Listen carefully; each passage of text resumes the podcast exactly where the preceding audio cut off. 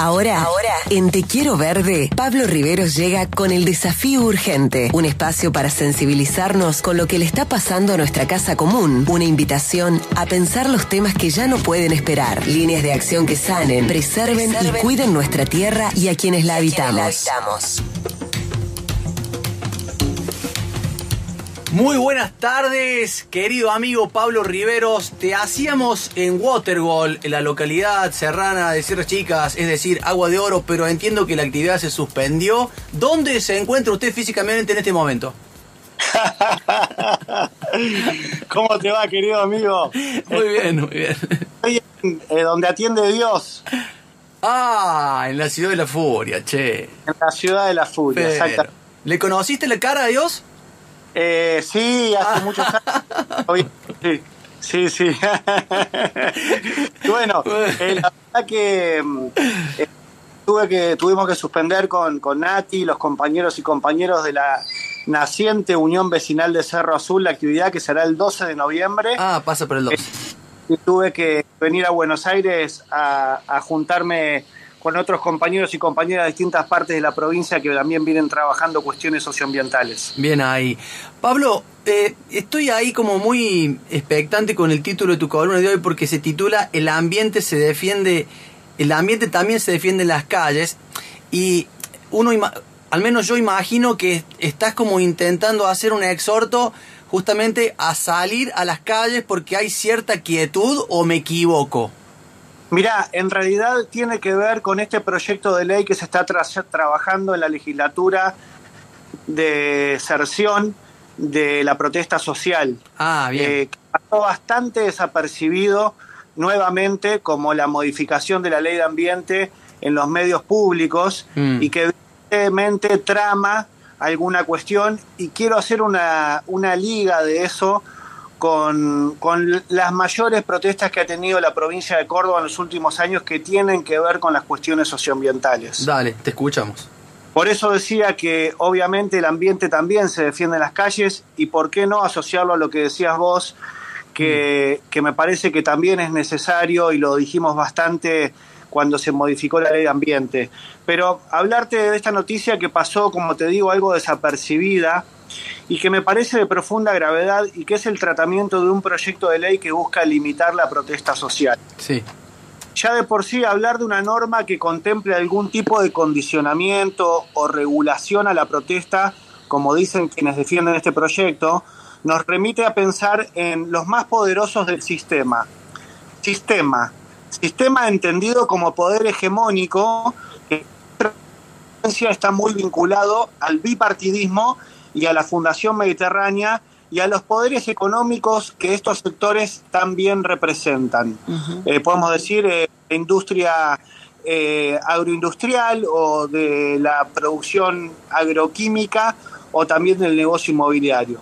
Pero entonces, si estamos pensando en ponerle límites a la protesta social, es porque se están tramando iniciativas y medidas que van a provocar esa protesta social. Mm. Porque no hay forma de pensar que un gobierno trate de condicionar las expresiones populares en las calles, si no es porque piensa afectar los intereses de las mayorías atentando contra un contexto de paz social. Ahora, yo me pregunto algo.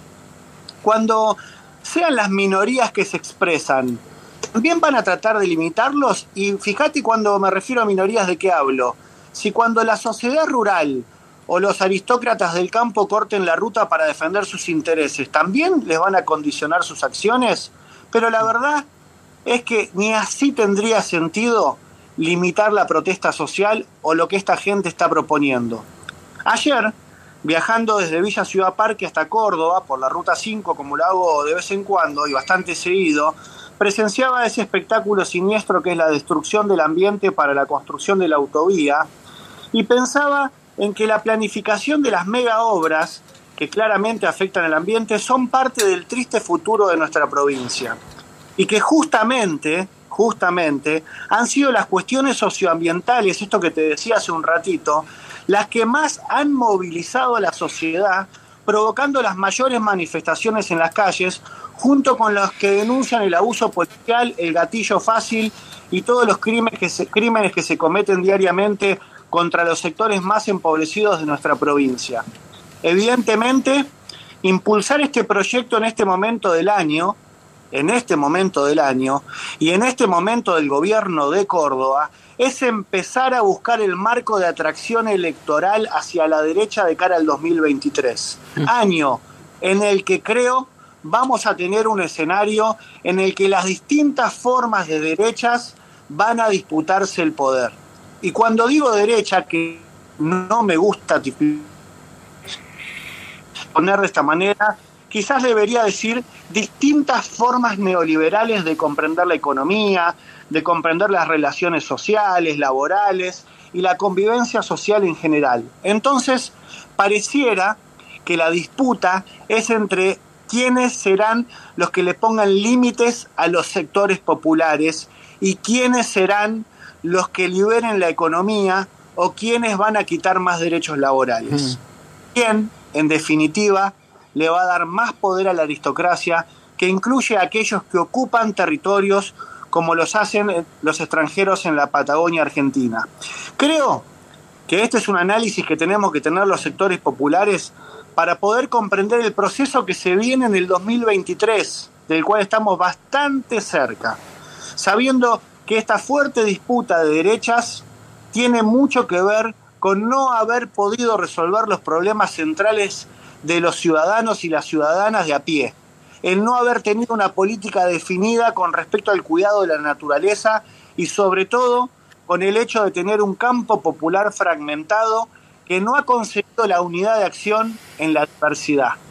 A medida que pasen los meses y el 2023 esté cada vez más cerca, quienes fuertes intereses electorales para el año que viene van a ir corriendo esta carrera de ver quién se está más a la derecha que el otro.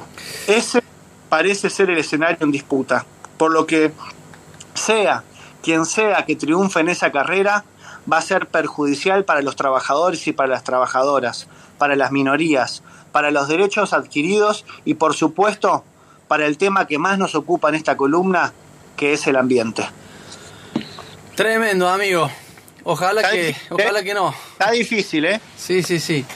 Eh, pero ojalá que no. Vamos, vamos a pensar que, que, no suceda, pero qué bueno estar alertos y alertas, ¿no? A todo esto que nos has señalado en la columna de Pablo. Mira, yo lo que veo, Víctor, es que el escenario electoral del año que viene, y ya se empieza a poner calentito el tema, es una disputa hegemónica de discursos de derecha, liberales, quita derechos, eh, negacionistas del cambio climático. Mm. Eh, y eso es complicado en la medida que los sectores populares, quienes creemos que el ambiente está asociado a, a vivir mejor, al buen vivir, al ser humano dentro del hábitat, nos vamos a tener que poner las pilas y empezar a unar eh, fuerzas porque nos necesitamos juntos y unidos para esto.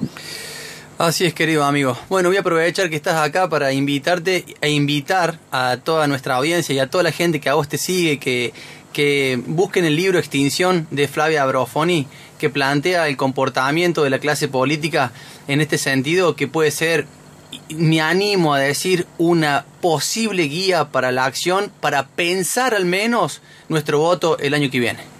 Buenísimo, buenísimo, gracias Víctor. Pablo Riveros en el desafío urgente, pasando aquí por Te Quiero Verde.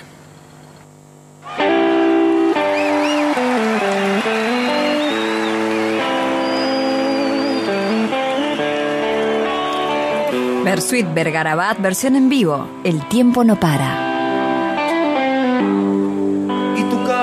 está llena de ratas. Te compraste las acciones esta farsa y el tiempo no para.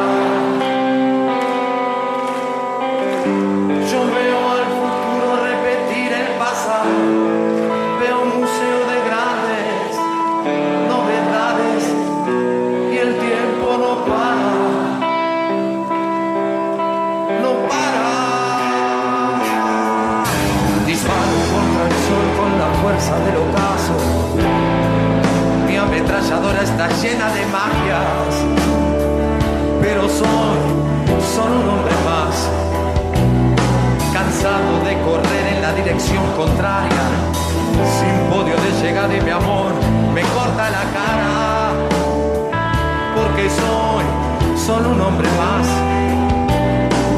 Pero si pensás que estoy derrotado, quiero que sepas que me la sigo jugando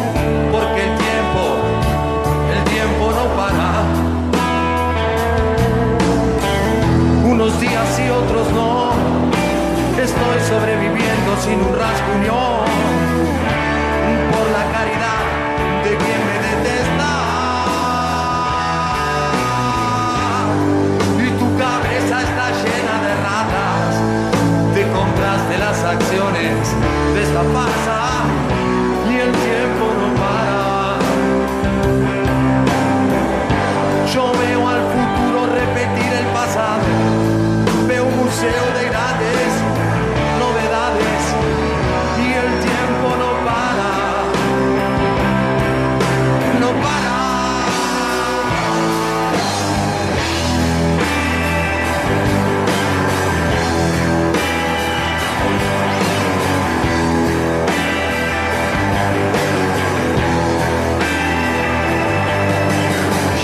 tengo fechas para recordar, mis días se gastan de par en par, buscando un sentido.